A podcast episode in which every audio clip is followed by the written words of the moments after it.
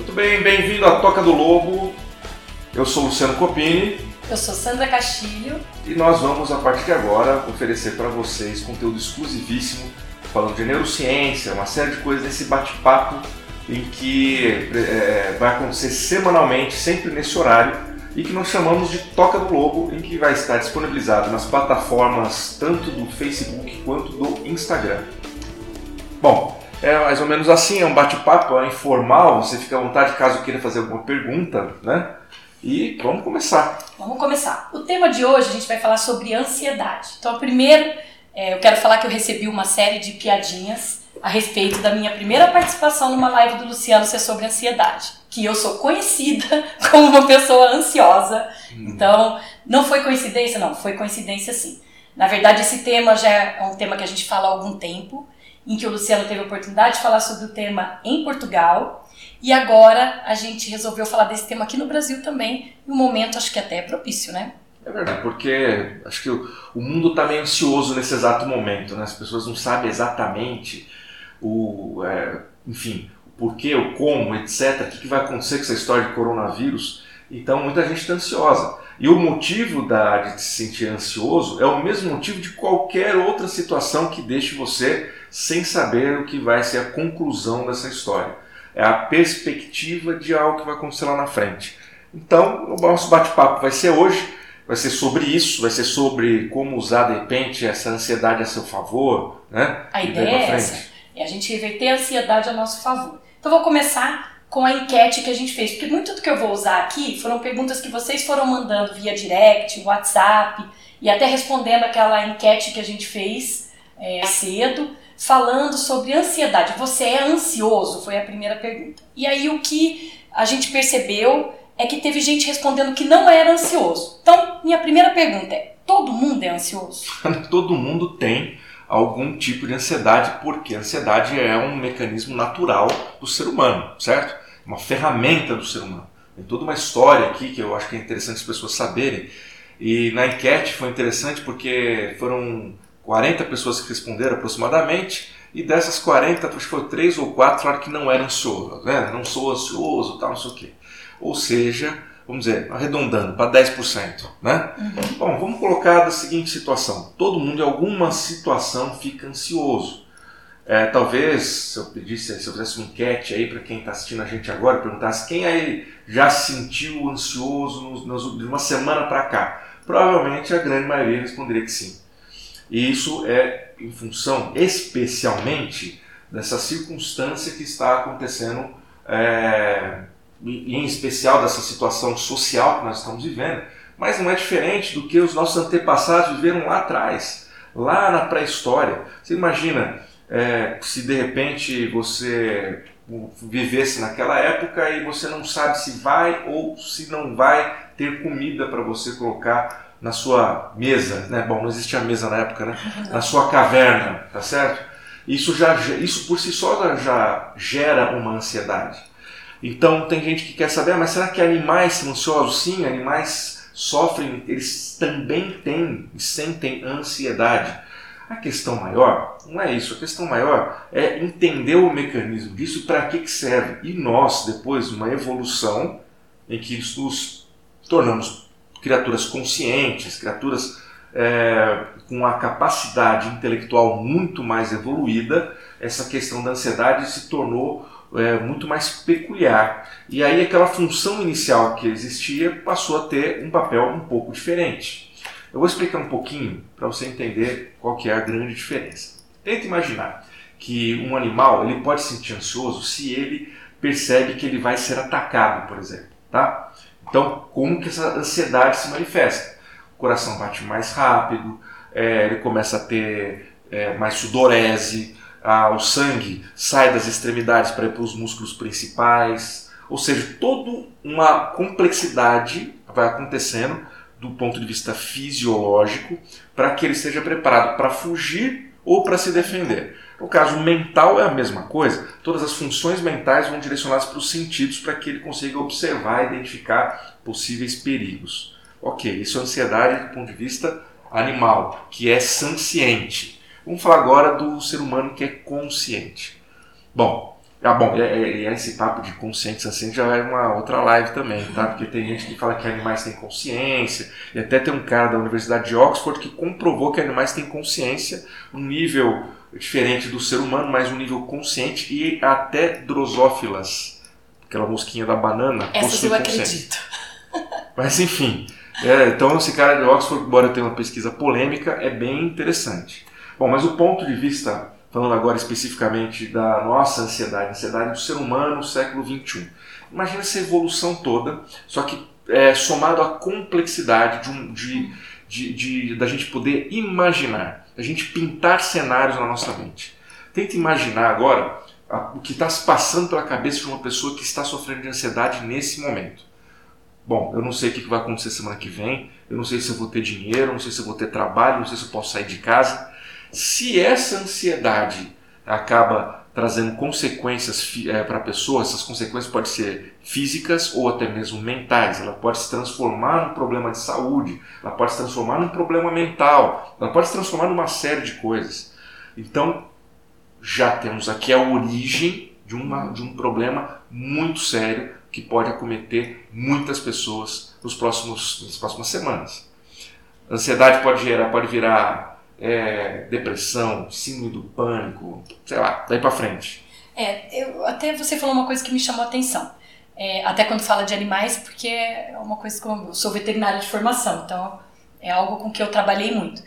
É, os animais, eles têm a ansiedade num patamar. O ser humano, na hora que você foi explicando, você falou que o ser humano tem essa capacidade de imaginar. Então, é, a hora que a gente entra num processo de ansiedade, muitas vezes a gente está imaginando algo que ainda nem aconteceu. A gente está é, só criando é, isso. É justamente esse, esse é o superpoder que nós temos. O ser humano tem exatamente esse superpoder de criar na sua mente realidades possíveis. E podem ser realidades muito agradáveis, uhum. e aí entram as fantasias, os sonhos, os desejos, aquelas coisas todas, e realidades ou imaginações não tão agradáveis, como, por exemplo, problemas, é, falta de dinheiro, problemas no relacionamento. Por exemplo, ciúmes. Né? Ciúmes, sendo que a pessoa muitas vezes não, não tem nenhum motivo para ter ciúmes. Tudo acontece na cabeça dela. Aquele filme do Almodóvar é isso. A pessoa cria na cabeça dele um, razões pelas quais ele deve desconfiar da mulher, a ponto de ficar completamente maluco. Aquilo gera nele uma ansiedade tremenda. E ele passa o filme inteiro correndo atrás da ansiedade. É um exemplo. A gente tem vários outros quando a gente fala de ansiedade por conta disso. Quando eu projeto um futuro e esse futuro não é o futuro que eu gostaria, aí está a origem dessa ansiedade. Essa da ansiedade ruim, porque eu também posso projetar um futuro, um sonho, e isso me gerar uma ansiedade. Mas é. essa ansiedade pode me mover? Bom, aí vem as questões de como utilizar a ansiedade a seu favor. Eu acho que. É, é mais um pouquinho é, para frente. Eu, aí eu preciso trabalhar um pouco mais para chegar lá, mas vamos, vamos responder a tua pergunta. A resposta é sim. Existe sim quando você tem aquela expectativa, puxa, eu tô ansioso, vai vir uma coisa muito legal e eu tô indo com a minha cabeça lá na frente. A diferença é o que está associado a essa ansiedade. Porque, por exemplo, eu posso estar extremamente motivado, produzir adrenalina, mas eu não vou produzir, por exemplo, cortisol num nível nocivo para mim.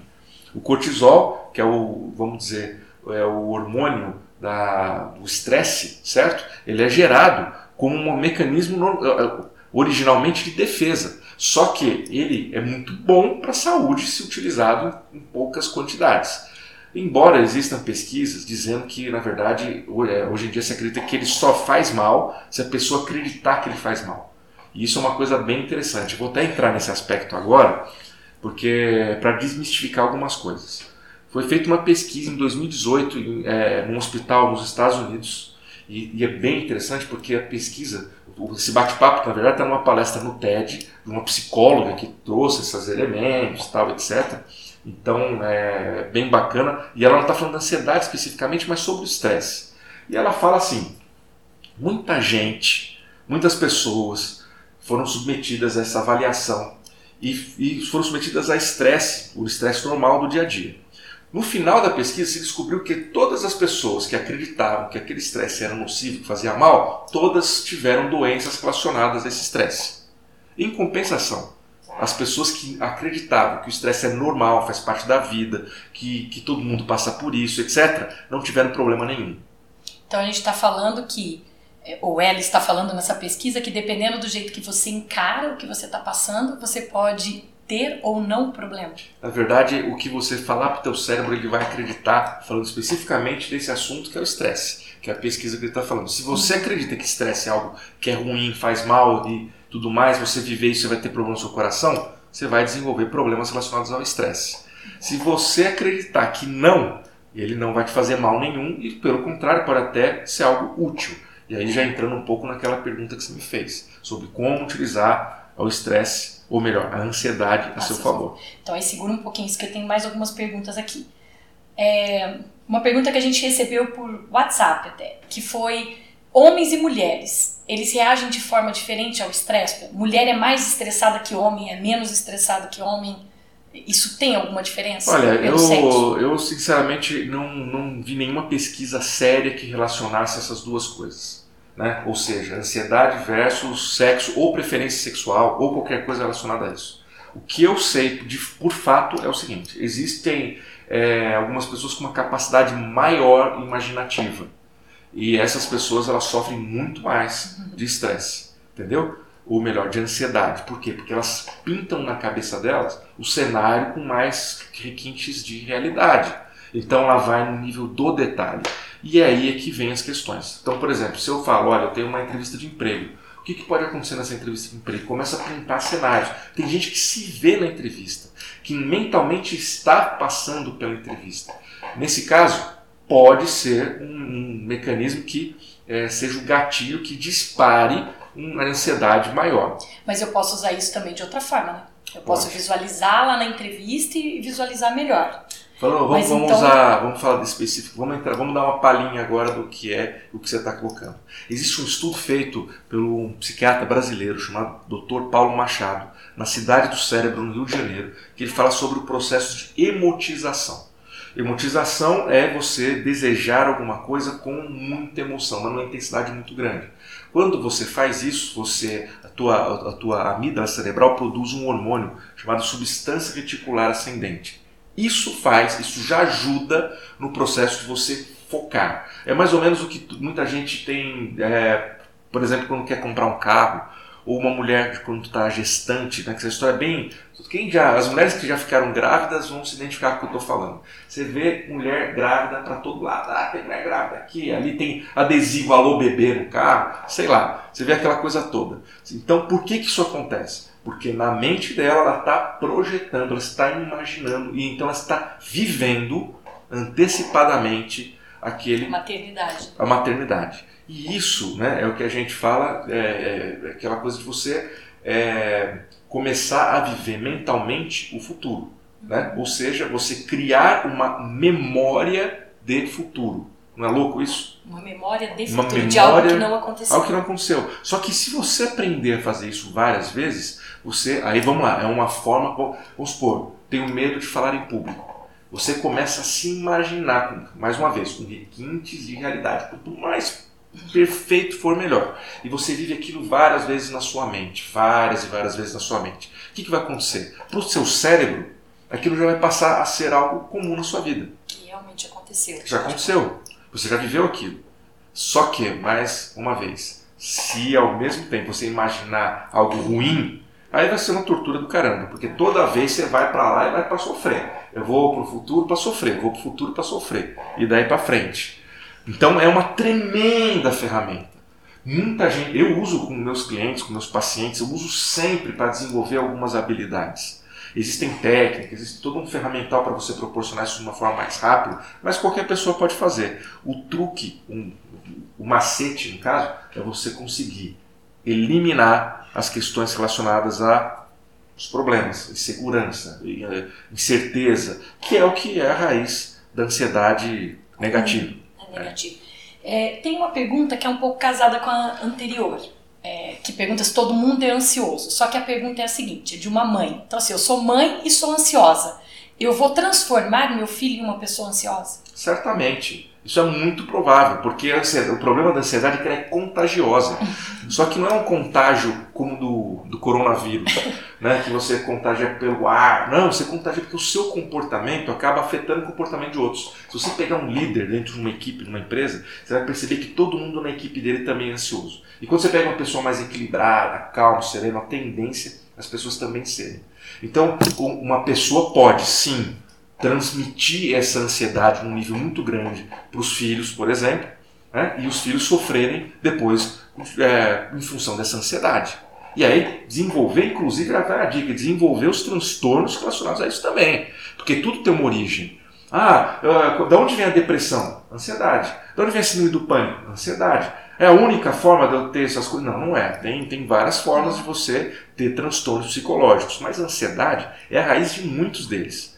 E sim, você pode passar isso. Imagine uma criança chega em casa quando ela está lá pronta para relaxar, ter o colo da mãe dela, não, tem que fazer isso, tem que fazer o quê, tal, tal, tal. E a criança não relaxa, vive pilhada, aquele monte de hormônio à flor da pele, entendeu? Então, é claro, sem dúvida.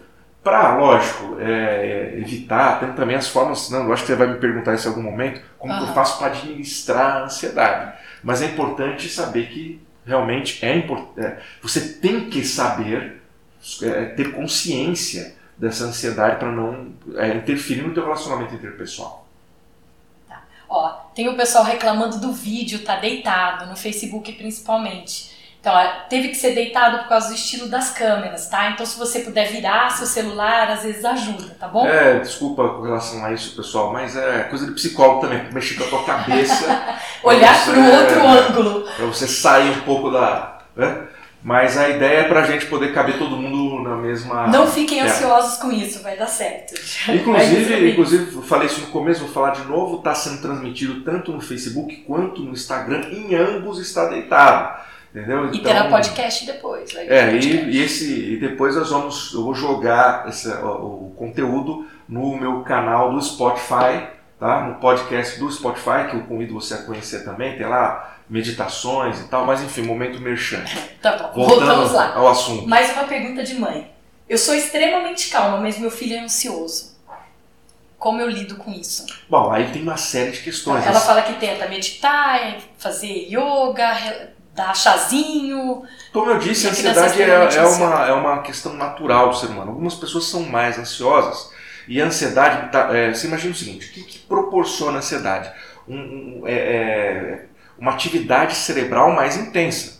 Então, sim, crianças, algumas crianças são mais ansiosas que as outras. Isso tem a ver com hormônios, isso tem a ver com é, aquela expectativa de algumas coisas, certo? Então, sim, tem que, algumas coisas vão ajudar a administrar a ansiedade, mas pode acontecer. E não significa que a criança não, que a criança não seja saudável, normal, ou nada disso. Entendeu? É uma coisa normal. As crianças, assim como os adultos, assim como idosos, podem ter ansiedade num nível extremo e é característico de algumas pessoas. Não significa necessariamente que a pessoa é doente, como naquela pesquisa do hospital. Tô liberada, viu? Se minha mãe estiver assistindo, eu tô liberada. No teu caso, um pouco. Agora vai dar divórcio. Ó, na verdade, eu até brinco, eu, eu andei sem engatinhar. Então, eu já era ansiosa desde pequenininha. Mas assim, é, chazinho, yoga, eu sempre usei o exercício físico eu preciso do exercício físico. Então, assim, eu até escuto isso dos meus coaches, dos meus personagens, sempre escutei isso. Você precisa treinar mais pela sua cabeça do que pro seu corpo. Isso realmente ajuda. Porque aí você ouve o outro lado, mas aí você, você fica agitada no treino tal. Na verdade, eu sinto que eu equilibro muito no treino, que eu, eu jogo a energia no treino. Isso serve também? Colocar a criança para correr. Olha, é, na verdade, tudo que você falou é muito importante e isoladamente, muitas vezes o efeito não é tão bom. Para você ter uma ideia, quando você soma tudo isso a uma qualidade de vida, alimentação saudável, é, não ter consumo frequente de cigarro, álcool ou coisas que não são é, boas para o nosso organismo, ou mesmo carboidrato em excesso, açúcar em excesso, coisas desse tipo, tudo isso, se você consegue administrar e regular, ajuda exercício físico é fundamental e não só para controle de ansiedade, mas para uma série de ganhos e melhorias do ponto de vista mental, uhum. psicológico e fisiológico. É, mas sim, ajuda muito no equilíbrio, melhora uma série de coisas na vida. Bom, segunda coisa, atividade física, quando a gente fala, não é só ginástica. Então, eu posso, acho que eu posso falar nesse horário, inclusive, que até sexo é importante. Você ter a, a, a é, frequência na, na, prática de sexo também ajuda, ainda que seja sexo sozinho, né? ajuda a, a administrar a ansiedade. É, a parte de chás que você mencionou. Uhum. Existe até algumas, algumas pessoas que fazem uma mistura diferente, por exemplo, mistura camomila, cidreira e mais umas duas, três tipos de ervas para pegar propriedades diferentes e fazer um chá extremamente relaxante. Funciona, é muito bom. É, agora, o que, que eu vejo na prática? As pessoas é, tomam um monte de café e vão para uma reunião. A reunião é estressante porque é de cobrança, é de pressão, é de uma série de coisas. Então, a adrenalina, cortisol vai a picos. A pessoa sai de lá e fala assim: cara, vou relaxar. Vai para o boteco fazer o happy hour e toma uhum. todas até não aguentar mais, ou a carteira ou o físico não aguentar mais. As, vai comer fritura e coisas do tipo que traz uma série de problemas que às vezes lá no começo não, tra não traz tanto problema, mas a médio e longo prazo, e aí desenvolve refluxo, desenvolve é, gastrite. insônia, gastrite, úlcera, essas coisas no estômago todas, né? Mas é, psicologicamente muitas vezes começa a ter depressão, começa a ter insônia. Olha, é um monte de, de, de, efeito colateral. Mas você percebe que é um estilo de vida. Aí você fala assim, poxa, no dia seguinte vai aguentar acordar cedo para treinar? Não vai. Vai aguentar treinar ao longo do dia? Não vai, porque o físico está debilitado e vem debilitado por conta do, do, do que se somou ali atrás, certo? É, na verdade, quando você está falando, se a gente puxar um pouquinho para o lado de executivos, de trabalho e tudo mais, né? Então, é, esse lado é, é o que mais complica, na minha opinião, né? Então vou falar um pouquinho assim, da, da minha visão como uma pessoa ansiosa. A ansiedade nunca me atrapalhou, nunca senti que ela me atrapalhava até eu começar a ter uma vida de executiva, corrida em São Paulo, trancada no escritório, como você descreveu. Tipo, enxerga exatamente. Inclusive com as questões da autoindulgência. Então, tipo, tô estressada, meu chefe brigou comigo, não batemos meta, não sei o que, vou comer. Vou comer, vou beber, vou tentar distrair a cabeça, só que ferindo o físico ao mesmo tempo, entrando num ciclo. Como que a gente faz para perceber que você está entrando? Porque eu acho que eu demorei muito para perceber. E aí não foi só o exercício físico que me ajudou, eu tive terapia e uma série de coisas juntas.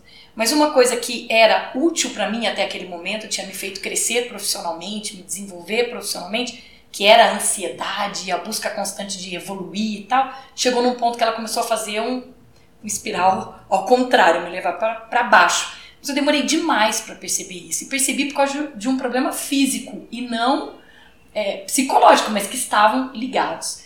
O que, o que pode fazer você conseguir perceber que você está é, chegando no espiral de baixo? Infelizmente, algumas pessoas acabam. Já ouviu falar da expressão recursos humanos? Algumas pessoas se, se, se colocam dessa maneira, né? Eu sou um é. recurso humano. O que, que significa isso?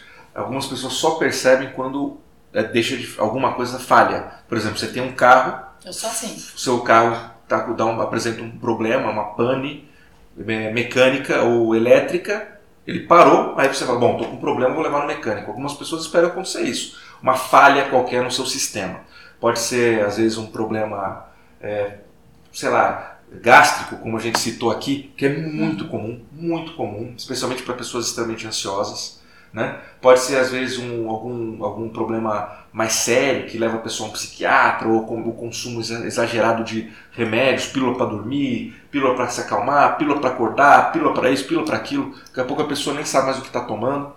Às vezes pode ser algo realmente fisiológico, físico, é, mais, é, sei lá, mais intenso, como uma paralisia, uma fratura, sei lá. Então, assim, o que, que a pessoa. Então o problema não é tanto perceber. A pessoa já sabe que está no limite. Né? Agora o que eu quero dizer é o seguinte: é, você não precisa estar tá no limite.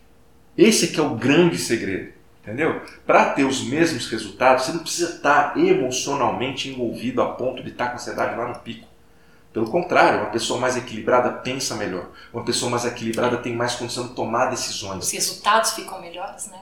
Muito melhores. E quando você for, quando você for sofrer os efeitos da ansiedade, você pode canalizar isso fisicamente e emocionalmente de uma forma diferente. Você pode ganhar motivação, você pode ganhar energia, você pode ganhar uma série de coisas sem os efeitos nocivos. É, cortisol, se você, você imagina, é, é, um título de exemplo, tem pesquisas que falam que ele faz mal para o coração quando você é exposto a, é, durante muito tempo a esse hormônio. Agora, uma pessoa que vive o dia inteiro com medo de perder o emprego, você imagina, que vida é essa? Um animal não fica o dia inteiro achando que vai ser comido por outro. Ele tem momentos, mas no geral ele está protegido, ele tem um local dele que ele descansa. E Só ele quando ele sai para aquele perigo que ele passou. Por, algum, por um bom período, uhum. entendeu? Ele se sente protegido. Se você se uma pessoa que não se sente protegida no ambiente de trabalho, uma pessoa que não se sente protegida no seu próprio lar, essas pessoas elas sofrem muito. E por aí vai, quando a gente fala de comportamento, nossa, a coisa se aprofunda e não tem limite. Porque você tem que entender que tudo isso está relacionado à forma como as pessoas entendem e encaram a vida. Alguns problemas são reais, muitas vezes estão além das capacidades da pessoa resolver. Ah, eu, tenho, eu vivo um relacionamento abusivo, não consigo sair da relação, meu marido me, me atormenta, o meu filho usuário de droga ele me atormenta, minha vida é um inferno, por aí vai. É difícil você lidar com uma situação dessas. Mas o que você conseguir é, resolver da sua vida, e vamos falar de um exemplo, trabalho, né? Trabalho não tem que ser estressante, mesmo que você tenha um chefe que te pile, porque mais uma vez, que nem a pergunta daquela mãe, se eu for uma pessoa ansiosa, meu filho, eu vou deixar meu filho ansioso? Provavelmente sim. Então, seu chefe está deixando você ansioso. Então, ok. Então, a partir daí, você já tem o primeiro passo para mudar, virar o, o, o, jogo, mudar o chip, mudar o mindset transformar a tua relação com esse chefe. Já não deixar ele te pilhar. E quando ele vier pilhado, você pegar e falar: Meu, não é por aí. Eu vou até plagiar um palestrante de Cuiabá, que é o Ali Badal Júnior, que uma vez que eu assisti uma palestra dele, uma vez que eu, eu contratei o serviço do trabalho dele, na verdade, e assisti a palestra, achei bem legal, que ele pega e fala assim: se alguém te der um pote de, de merda, de cocô, você vai levar para casa? Você fala, não, não vou. O que você vai falar? Essa merda não é minha. Né? Então você não tem que pegar a ansiedade dos outros e levar para você também. Essa merda não é sua, você entendeu? Então essa que é a, essa que é a grande questão. E que é difícil, né? É difícil, mas tem como. E aí vem é. várias formas. Acho que na live de hoje eu não, talvez eu não consiga explicar tudo como fazer, mas já vou começar a ajudar desde já algumas pessoas. Vou pegar uma deixa que você falou de relacionamento. Então assim, é uma das perguntas que a gente recebeu ela é extremamente calma, tranquila, segundo ela, ela não é ansiosa. A gente já viu que todo mundo é ansioso em algum momento, né? Então, ela não é talvez ao extremo. Mas o marido é extremamente ansioso e ela acha que não consegue continuar mantendo um relacionamento assim. Se tem como ajudá-lo. Tipo, ela, ajudar ela marido. tem como. Ela quer ajudar o marido. Bom. É, para não, para que a relação não acabe, né? Entendi dessa forma. Olha, essa pergunta é complexa. É. Eu já tive casos em consultório foi assim, exatamente desse jeito. A esposa vem e fala: Meu marido está passando por um problema, eu queria que você ajudasse ele. Aí eu pergunto: Ele quer ser ajudado? Ela fala: Não. Como que a gente faz? Os Entendeu? homens são os mais complicados para essas coisas, né? Porque o homem não vai nem médico. É verdade, o homem não, homem não vai nem no. O homem não vai nem médico. Se o homem precisar eh, tirar o encravado, ele não vai no podólogo. Mas a, o fato é que, assim, para ela ajudar, ela pode propiciar um ambiente que contribua para que ele se sinta é, tranquilo, sereno, calmo. Como o exemplo que a gente deu agora do. Ficar falando para ele se acalmar ajuda? Não. Foi uma das perguntas que ela fez. Eu pensei, meu Deus, na hora que eu li a pergunta, eu falei: se fosse para mim, não ajuda. A hora que fala, fica calma. é, então, Aí é, pronto. Esse é, esse, é, esse, é, esse, é um dos, esse é um dos famosos gatilhos para deixar a pessoa. Você fala assim: você está nervoso. É, os gatilhos, Normalmente a pessoa já responde nervoso o seu, né? Vai, vai. Não funciona. O que funciona é realmente propiciar o ambiente, pegar e falar, olha, vamos, vamos fazer alguma coisa junto, tirar o foco, mudar o foco, você está em casa, aqui é teu lar, vamos relaxar, entendeu? Te para de pensar em trabalho. Algumas pessoas, infelizmente, não vêm dessa forma e acham que não, você não está entendendo, eu tenho problemas, preciso resolver, e vai ficar pilhado mesmo quando estiver no ambiente. E se ajudar a resolver? Se você ajudar, se, se entrar, me ocorreu agora, tipo, se eu entrar no processo, vai conversando e tenta contornar, tentar ajudar. Algumas Porque às vezes pessoas, a pessoa precisa falar. Né? Depende né? muito do perfil. Algumas pessoas podem, para algumas pessoas pode funcionar. Mas é difícil você falar que isso é uma receita que funcionaria é. com qualquer um. É Tem gente que vai detestar. O ponto é, a pessoa precisa estar consciente de que precisa de ajuda. De repente uma conversa franca, de repente pegar e falar assim, olha, eu estou percebendo, eu tô percebendo que você, que você anda é, muito agitado. Algumas pessoas, o que eu já vi que funciona bem é a mulher colocar o marido em xeque. Isso eu já vi que funciona bem. Entendeu? Colocar em xeque? Colocar em xeque. Quer pegar e falar assim, olha, você, você mudou muito, eu não tô feliz, não tá legal, se você não resolver isso, acabou tudo. Entendeu? Certo. Isso é uma coisa que, que dá um chacoalhão em alguns maridos. É, mulher é a mesma coisa, pra falar a verdade. né? A gente tá falando de mais mulher é a mesma coisa. Entendeu? Existe realmente é a fase da vida que a pessoa está vivendo, são os problemas que ela está. Né? Ok. É, eu tô vendo aqui porque tá saindo mais É, umas sei, perguntinhas aqui. Aham. É, gatilhos, você falou de gatilhos. Quais são os tipos de gatilhos? Gatilhos para deixar uma pessoa ansiosa? É, pra. Olha, é, problemas de uma forma geral, problema financeiro, problema de saúde, é, Isso que a gente está passando agora, o momento que a gente está passando agora, né? Todo mundo aí é, com a questão do coronavírus, sem saber o que vai acontecer, quanto tempo vai ficar de quarentena, preocupado se tem leito, aí começa, né? Esse É, de ou até- em supermercado. Vou aproveitar esse momento para falar da, da live de amanhã. Amanhã eu vou estar fazendo a- uma live junto com o Dr. Fernando Novaes, que a gente vai. é, é médico, cirurgião plástico, e a gente vai estar falando sobre. A gente vai, a gente vai estar falando sobre. Tá correto? Bom, enfim. Inglês. A né? gente vai estar falando sobre ah, o, o coronavírus e sobre essa questão da paranoia né, em função dessa pandemia e problemas, vantagens e desvantagens dessa questão. Né? É, o que eu posso já antecipar e falar sobre isso é o seguinte: a, a incerteza do que vai acontecer. Então a certeza de, ah, puxa, se eu sair na rua eu posso ficar doente, se eu ficar doente eu posso morrer, é, eu posso trazer essa doença para dentro do meu ambiente é, domiciliar, eu posso infectar as pessoas que eu amo. Ah, e se- como é que isso por si só já gera a paranoia na galera e, lógico, sobe a ansiedade. O que a gente está vendo é um pouco pior, porque está evoluindo para uma questão econômica, financeira, certo? No, de uma população de uma forma geral. As pessoas não sabem se vão ter dinheiro, as pessoas não sabem quando vão poder trabalhar. Lógico, tirando um ou outro retardado que está feliz da vida porque está em casa, e me desculpe se você é uma dessas pessoas que são retardado, porque não tem motivo para você estar. Nós estamos com um país improdutivo, nós estamos com pessoas. Cara, eu fiquei. Tem amigos meus que falam assim, cara, eu tenho um filho pequeno, como é que eu vou fazer para sustentar os meus filhos? Eu tenho, tenho amigos meus é, que são empresários que não sabem como vão pagar o salário de funcionário. Hoje eu ouvi é, o boato de que os sindicatos estão negociando para interromper, cessar a remuneração dos funcionários que estão em casa para que o empresário não precise pagar. Tem gente que não sabe como vai pagar o aluguel. E aí tem aquela questão. Fala assim, ah, mas eu estou tranquilo, porque eu vou receber meu salário de qualquer jeito. Quem disse? E se, e se o empregador não tiver dinheiro para pagar o salário? Fala, pô, não produzi, não tem dinheiro. Eu vou ficar devendo para vocês esse mês. Um Tá. dia eu pago. E aí o que a gente faz no meio desse monte de IC, IC, IC, que gera essa ansiedade toda Bom, e todo esse é- estresse que as pessoas Esse é estão o vivendo. problema. Isso é o que está gerando ansiedade.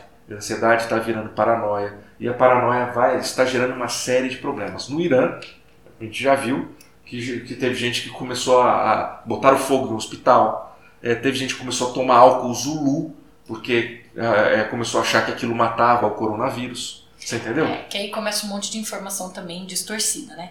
A gente, inclusive, estava na Europa, a gente ficou em quarentena aqui no Brasil também, quando chegamos da Europa. A gente viu isso acontecendo lá, é, mais forte na Itália, e pessoalmente estávamos lá, presenciamos. Estamos fazendo a nossa parte, né? Trancadinhos em casa, seguindo todo o protocolo, sem sintomas, sem nada, mas seguindo a nossa parte. Agora, de uma forma produtiva, né? Eu quero que a gente estava falando agora. Aí vem a Como questão que a gente faz assim, então, aí, aí você já antecipou é, a questão do, do, do como você faz isso. Primeiro, que você aproveita o seu tempo de uma forma produtiva. Não estou falando para necessariamente ser algo que vai ganhar dinheiro. Quando a gente fala produtivo, pode ser, de repente, estudar alguma coisa, pode Ler ser, mais. pode ser, cara, passar tempo com a família, entendeu? Dar atenção para as pessoas que não têm tempo normalmente para fazer isso. É, botar um projeto em andamento, fazer a manutenção da sua casa, ser produtivo. Né? A gente tem alguns videozinhos que o pessoal está distribuindo pelo WhatsApp de gente que fica se estapeando, é, fazendo bobagem na varanda de casa, sabe? Porque estão dizendo, ah, isso é do- cinco dias, uma semana, sei lá o que, de, de quarentena. Então, dizendo como se fosse consequência de você ficar em isolamento. Mas o, que, o problema de ficar em isolamento é justamente você ficar com a cabeça vazia. E já dizia a irmã Celina, no Colégio Regina Mundi, onde eu estudei na infância. Cabeça vazia, oficina do capeta. Você entendeu? Aí fica trocando WhatsAppzinhos de, de notícias de não sei de onde do mundo, de gente Bom, que tá morrendo. E para e, e pra eliminar qualquer pessoa que nesse momento tá achando que tá sofrendo muito porque tá em isolamento, eu vou lembrar do doutor Nelson Mandela, que viveu por trinta e tantos anos em isolamento, num, num, cubículo, que se eu não me engano, de um metro por um metro e meio, um metro e setenta e cinco, sei que ele não conseguia ficar nem corpo esticado. Entendeu? Por 30 e poucos anos. Então, ele ficou em isolamento. Saiu de lá, se tornou presidente de uma nação extremamente inteligente, uma pessoa que é respeitado, amado, admirado. E aí? Então, não é o isolamento o problema. O problema é o que, é você, o que você faz, faz com ele. Exatamente. Ó, tem que assumir que é terapiada em casa que se o Luciano sobrevivesse a esse confinamento comigo, nada mais seria impossível. É, ainda estamos, então, ainda não, não, estamos no oitavo dia, ou nono dia, né? Nono dia do confinamento, do confinamento, do Big Brother, mas é aquela história, né? ao mesmo tempo, é, vamos ver até eu chegar no décimo, décimo quinto. Não, mas estou indo bonitinho, estou seguindo as orientações, então, lendo, é, eu quero só fazer muito exercício físico, aí não dá, tem que fazer razoavelmente, mas estou conseguindo fazer dentro de casa, a gente vai de um lado para o outro, senta para trabalhar e começa a produzir. Então, usando a é. cabeça em outras coisas para não ficar. É isso aí. E não ocupando a cabeça com essa, essa infodemia, com informações que são. Bom, mas uma. Ó, pessoal, de verdade, agora eu vou falar uma coisa para não ser leviano. Eu sou neuropsicólogo. Eu sou psicólogo, trabalho com hipnose, com programação neurolinguística, eu faço terapia. Eu não sou é, é, é, como é que fala? Eu até esqueci o nome da especialidade lá do médico que trabalha com isso. Infecto? O infectologista. Mas eu vi que tem um monte de infectologista por aí. Tem, tem infectologista, dentista, advogado, engenheiro, é, tudo. E nem os, os, próprios infectologistas que a gente está querendo ouvir não estão conseguindo ouvir, porque tem tanta gente falando bobagem que a informação séria não chega para gente. E aí você fala assim, por que, que as autoridades estão indicando que a gente faça? E aí começa um monte de fake news. E se fica assim, o que, que eu tenho que fazer?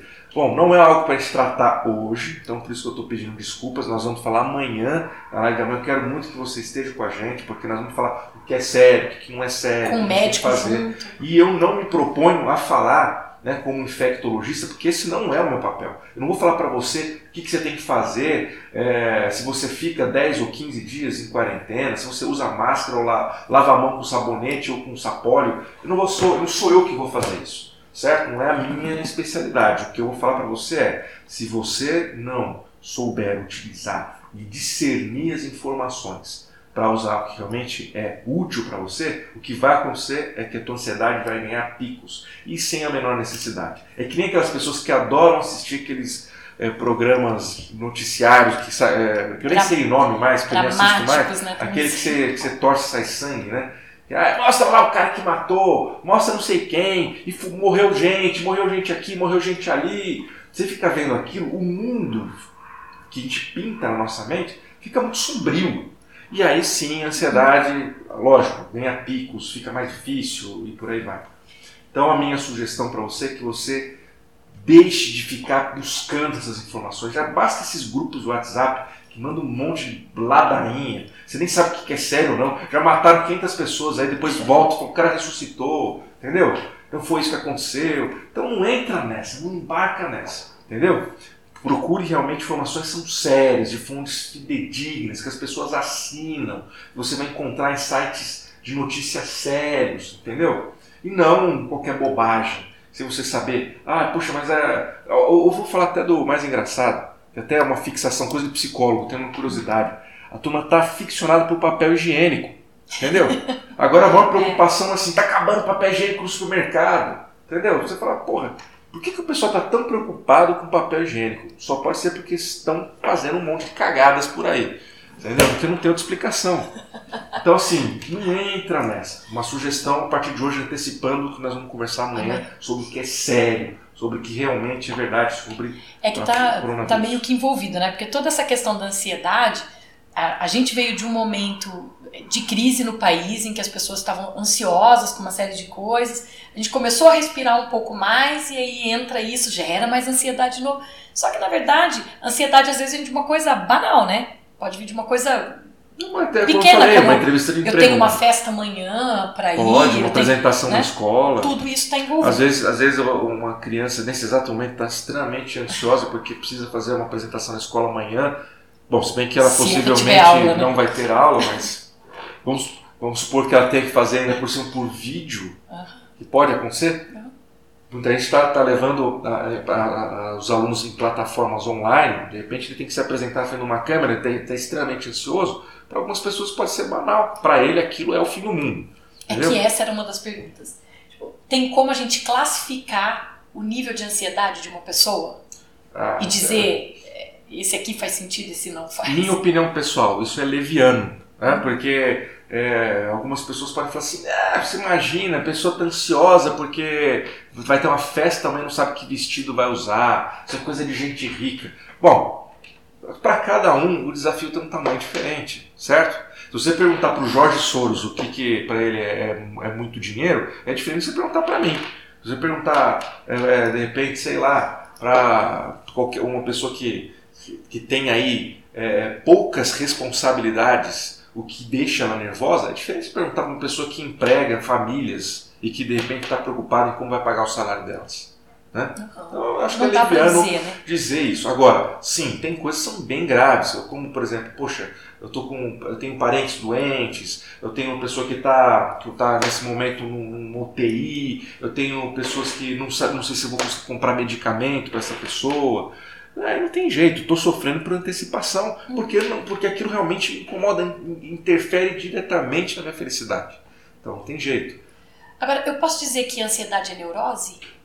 Sim, vou Tô- tô até porque tem uma pergunta aqui sobre, falando, é, como minimizar essa ansiedade barra neurose? Uhum. É, a gente pode dizer que é uma neurose? Pode, é uma, né, a gente, no ponto de vista da. O que é neurose, certo? São todos aqueles fenômenos relacionados à realidade, diferente da psicose, que é tudo, todos os fenômenos relacionados à fantasia. Resumindo, né? Então acho que é uma explicação muito mais complexa do que isso.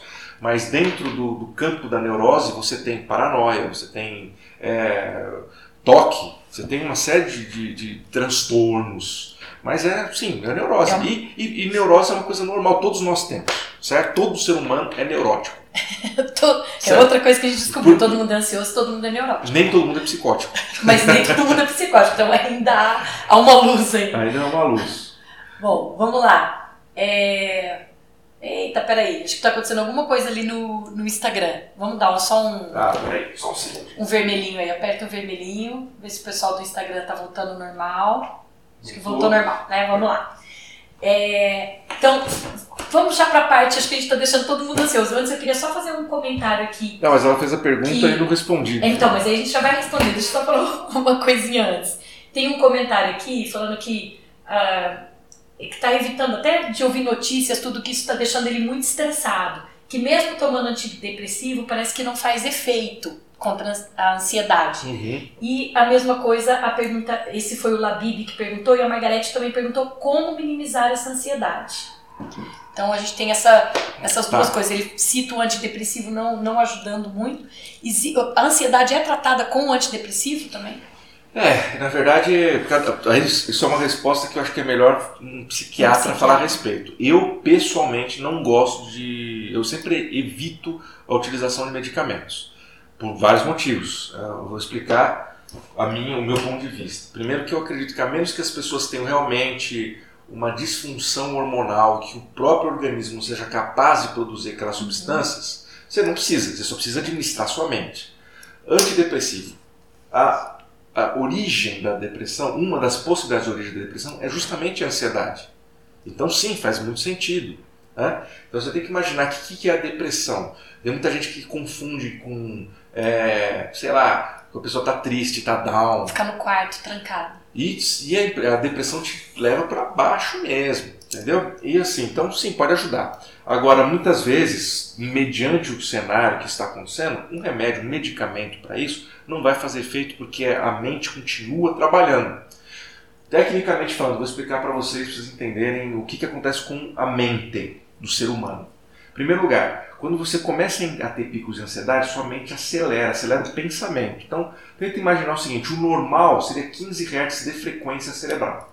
É o normal, 15 Hz de frequência cerebral. Mais ou menos, tá? Pode ser 12, pode ser 16. Bom, o que acontece quando você começa a relaxar sua mente e entrar em estados meditativos? Você vai para uma frequência chamada alfa, que está em torno de 8, 9 Hz de frequência, 7 Hz de frequência. Então você vai baixar. Sono está em torno de 5, por aí. Como é que é com a ansiedade? Você vai fazer o efeito oposto. Você vai acelerar. Você aumenta muito. Você aumenta. Então você, então a tua frequência cerebral pode chegar em picos de 20, 25, até 30 Hz, que é o máximo que a nossa Porque a gente mente fala que chega. tá saindo fumacinha. Então faz sentido, sabe? Então faz sentido. Só que isso então traz uma série de consequências. Primeiro que você começa. O próprio, o próprio raciocínio muda, né? Tenta imaginar se você está. Vou fazer uma comparação. É a mesma coisa que você está no meio do mato, aí você escuta o barulho de um animal. Você vai conseguir pra- pra- raciocinar e pensar, puxa, tive uma ideia ótima, vou resolver todos os meus problemas assim que chegar em casa. Você não vai. Você está preocupado com o que vai Resolver acontecer. aquilo. Aquilo. Então, por isso que muita gente tem aquele famoso branco quando vai prestar um concurso, fazer uma prova. Não lembra. Por quê? Porque está nervoso. Meu Deus, eu não lembro, não lembro, não lembro.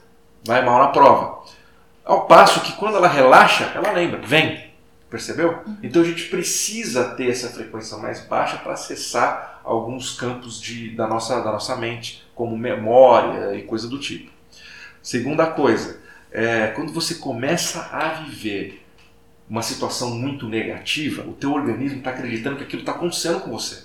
Ah, e se eu ficar doente? Ah, isso e aquilo. Então ele começa a trabalhar como se estivesse vivendo aquilo de fato. Talvez não seja novidade para quem está ouvindo a gente aí do efeito placebo. Né? O que é o efeito placebo? Você toma um remédio de mentira e aquilo cura uma possível doença que você tem. O que talvez vocês não conheçam é o efeito nocebo, que é o oposto. A pessoa está saudável, mas ela acredita que está doente. Teve um caso nos anos 70 de um falso diagnóstico de câncer e que Errado o o diagnóstico. diagnóstico errado, né? Um paciente foi diagnosticado erradamente, né? Falou assim, ah, você tem câncer. Uma semana depois ele morreu. Foram dar notícia para ele que tinha sido errado o diagnóstico, ele tinha morrido. Então, então isso fez as pessoas falarem assim, porra, mas isso é possível. Isso chama efeito nocebo. Então, lógico, se você começar a acreditar que, puxa vida, eu tô com ran-ran na garganta, ai meu Deus, eu tô com coronavírus, pronto, você já ficou. Entendeu? A sua mente. A sua mente já te fez ficar doente.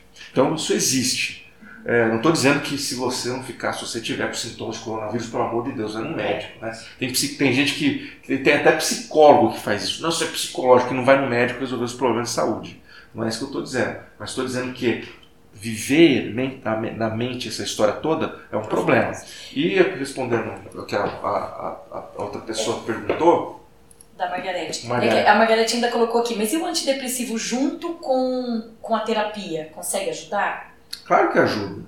Né? Ah, tudo, 100%, 100% das pessoas que, passam por tratamento, elas muitas vezes, e muitas pessoas chegam para mim, no meu consultório, chegam tomando antidepressivo. Entendeu?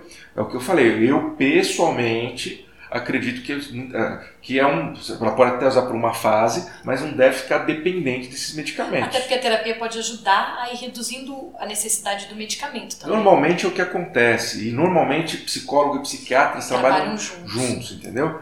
Para justamente chegar nisso. O psiquiatra também não quer que a pessoa fique dependente do remédio. É porque senão também. Eu vou falar uma opinião pessoal, aí, mas como veterinária, você me fala aí como terapeuta, mas tipo, é, se você entra com o remédio, é claro que você vai resolver o que fisiologicamente precisa ser resolvido, mas aquele problema que está na sua mente ou né, nos seus sentimentos, nas suas emoções, continua ali. Se você não resolver, Bom, ele está só escondido, esperando o momento de sair, voltar. vamos sair desse, de um problema psicológico para falar de um problema fisiológico que vai ficar mais claro. Ah, eu sou, eu, eu sou extremamente nervoso, estressado, e aí eu tô com. Eu tô agora com um problema sério, eu tô com gastrite, e aí eu tô tendo refluxo à noite, isso está me gerando insônia e tudo mais. Eu falo, beleza, então toma sal de fruta. Vai resolver? É. Mas o sal de fruta não resolve a gastrite? É, mas não trata. Resolve o problema? Então é, é o conceito, na minha Uhum. opinião, vou deixar bem claro, né, é essa. Agora, sim, a terapia, é, e nós estamos falando também, mais uma vez, tá? nós estamos falando de, de, al- determinada circunstância. Ah, a pessoa tem transtorno bipolar, ela precisa tomar medicamento para a vida toda, porque ela tem uma descompensação química no cérebro. Entendeu? Realmente necessita. Então ela precisa disso. Então é diferente. Ah, eu tenho um problema é, de algum hormônio, algum, algum problema fisiológico que é, me, me puxa para a depressão. Isso acontece. Entendeu? Algumas pessoas têm. É um, é um problema que é, é fisiológico. fisiológico. Então você vai precisar tomar antidepressivo a vida toda. Bom, mas fora esses casos, sim, a, ideia é que aos poucos a pessoa não dependa disso, ela aprenda a administrar as emoções, administrar a consciência, se torne inclusive dono da sua mente. E ó, mais uma pergunta. A terapia, é, para você, qual é a melhor terapia para depressão, para ansiedade? É, eu acho que qual é a melhor deve ser qual, qual dos tipos de terapia, né? Fala um pouquinho dos tipos de terapia. Pra... Olha, eu vou agora eu vou puxar um pouco a sardinha para o meu tipo de trabalho.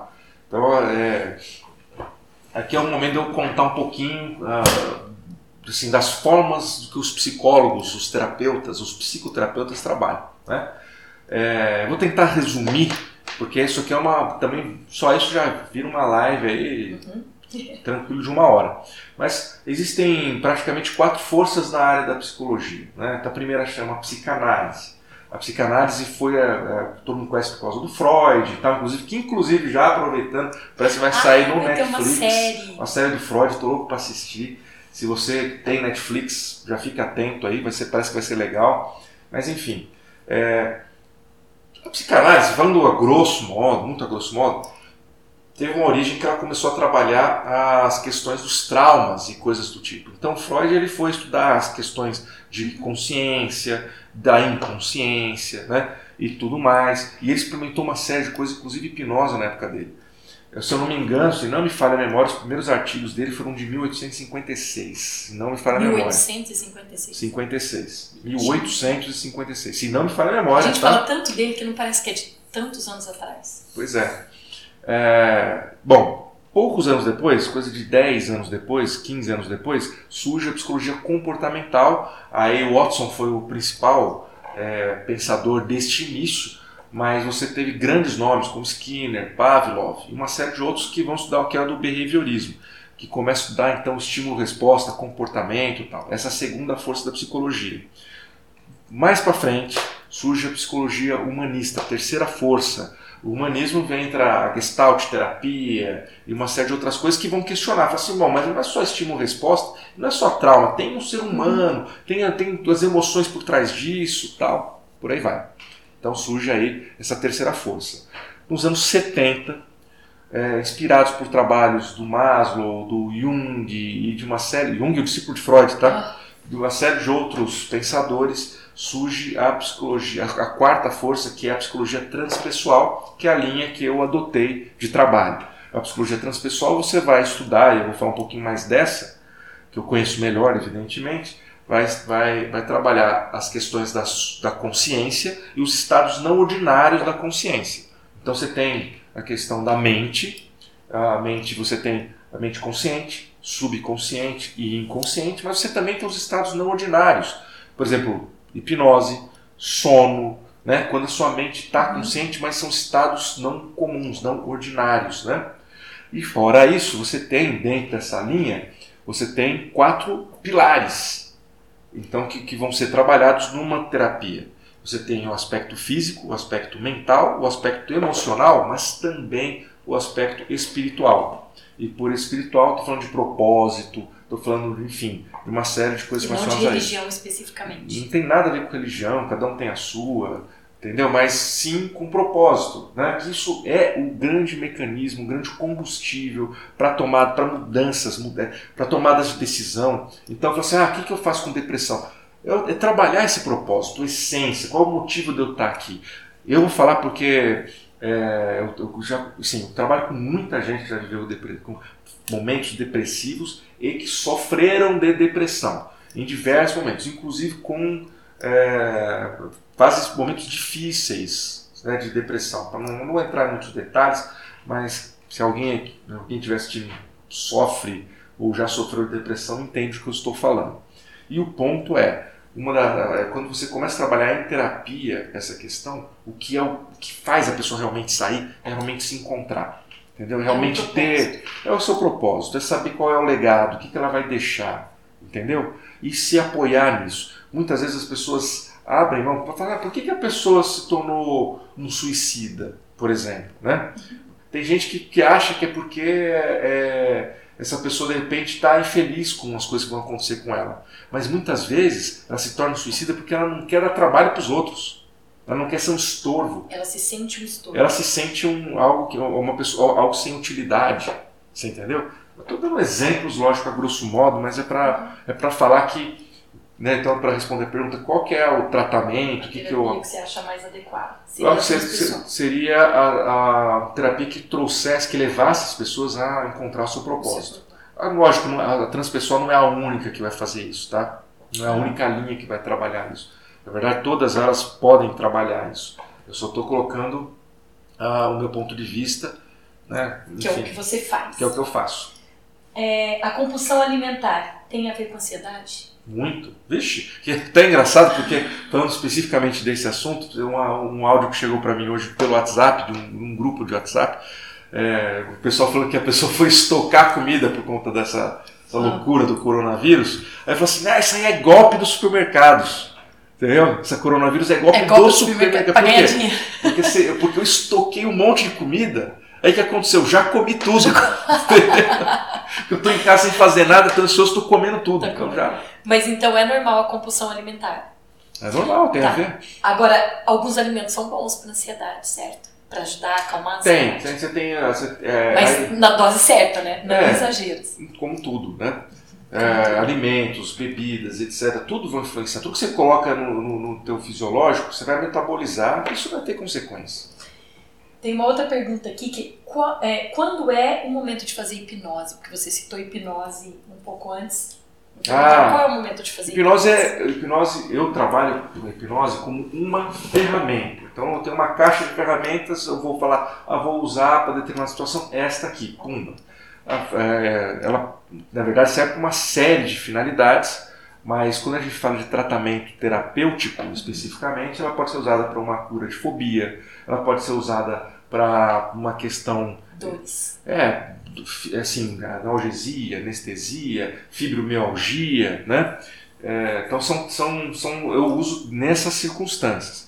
Mas posso utilizar normalmente quando a pessoa tem um tique, tem alguma algum problema acontecendo na vida dela ou quando ela quer parar de fumar, entendeu? Então, eu vou na... falar quando eu gosto de usar. Eu gosto de usar hipnose, eu gosto que ele me hipnotize quando eu estou extremamente ansiosa. Se eu estou ah. muito ansiosa muito pilhada. Não é uma ansiedade, a minha ansiedade, ela me deixa ah, doida, agitada. Então quando eu estou extremamente agitada e a gente vai fazer alguma coisa e o pessoal me hipnotiza antes, Aí depois eu vou pro evento que eu tenho que ir, né? Como eu tive um lançamento de um, de um empreendimento que eu estava extremamente agitada, doida para fazer as vendas, mas eu queria dar uma acalmada ir, então eu usei hipnose. Ou para dor, né? Que eu usei hipnose para fibromialgia, por exemplo, Sim. né? Para melhorar a dor. Então é, é uma das ferramentas dele, é uma das minhas prediletas. Então, tô colocando minha opinião aqui de é, paciente. Só não, só, não, só não indico a auto-hipnose para quem está em picos de ansiedade, porque é, é uma coisa, uma meditação, você não vai conseguir. É. Né? Então, no auge. Ah, legal você falar isso da meditação. Que assim, é, às vezes a pessoa, eu acho que tem graus diferentes, estilos diferentes, talvez, de pessoas, né? Não é grau, acho que não é a palavra certa, mas talvez hum. estilos diferentes. Eu sou extremamente agitada e ansiosa, mas eu medito. E é uma coisa que eu gosto de fazer. Claro, quando eu tô no auge, eu não consigo sozinha chegar nesse ponto para meditar, mas é uma coisa que eu consigo. É, por que, que as pessoas acham que assim, se você é ansioso, você não vai conseguir de forma alguma meditar? Esquece que isso não é para você. Ansiedade, uh, desculpa, meditação de uma forma geral para muitas pessoas é difícil, entendeu? É, por isso que existem escolas, técnicas, treinamentos, cursos, etc, para te ajudar a chegar lá.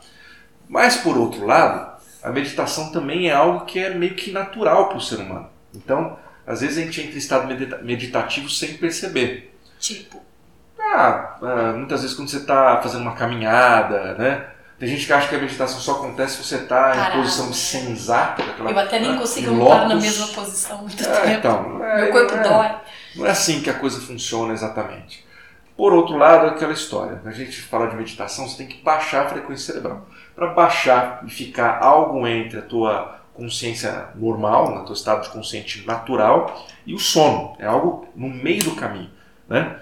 Então, por isso que é muito estudado na psicologia transpessoal, para você usar isso como realmente ferramenta. Né? Ó, já deu uma hora no Instagram. é, o pessoal já, tá, já deu uma hora de live. Bom, vamos lá. O é, que, que a gente vai mostrar para o pessoal, então, sobre como lidar com a ansiedade? Assim, um resuminho básico. Se você tivesse que falar alguns passos que a pessoa precisa tomar para ela se equilibrar. Para equilibrar? Primeira coisa, então, começar a usar, praticar meditação, exercício físico, é, cuidar da alimentação, cuidar do seu estilo de vida, mudar o estilo de vida para um estilo de vida propício à, à saúde mental e física mas o principal é você, quando se perceber ansioso, canalizar isso para coisas produtivas. Então, por exemplo, estou extremamente ansioso, em vez de tentar meditar, vai correr. Estou extremamente ansioso, em vez de, de, de ir para uma reunião que vai deixar mais pilhado, tenta reagendar ou utilizar de alguma forma para que isso se torne mais útil para você. Né? Resumindo, não vai lutar contra o teu, a, tua natureza, certo? Que nem você falou, eu sou extremamente ansiosa, mas tem momentos que você consegue meditar. Então é essa a questão. Naquele momento que você está ansiosa, você vai direcionar para aquilo que faz você é, ser mais produtivo. Preciso, tô, por exemplo, estou ansioso, vou trabalhar, preciso, vou entrar numa reunião em que eu tenho que fazer uma apresentação. Pô, a ansiedade vai me ajudar a fazer uma apresentação com mais energia, né? Então era basicamente isso, resumindo em poucos segundos, né? resumindo. Bom, a gente já estourou o tempo aqui para o pessoal do Instagram, o Facebook ainda está rolando normal. É, é, o nosso primeiro Toca do Lobo. A ideia é a gente fazer esse bate-papo e eu tentar colocar aqui todas as perguntas de vocês, as dúvidas que a gente recebeu com antecedência. A gente vai avisar o que, que nós vamos fazer nas próximas Tocas do Lobo e vocês vão passando as dúvidas do mesmo jeito que aconteceu aqui antes e a gente vai tocando dessa forma, certo? É a ideia aí. é que eu cutuque ele aqui para vocês, tente tirar o máximo possível com as dúvidas que vocês ficam e que eu também fico, que eu também adoro esse assunto. Então é isso aí. Bom, espero que vocês tenham gostado. Essa foi a Toca do Lobo. Num momento propício eu vou explicar por que chama Toca do Lobo, tá? Mas vai ficar uma próxima. Então, é isso aí. Valeu. Valeu, obrigada, boa noite.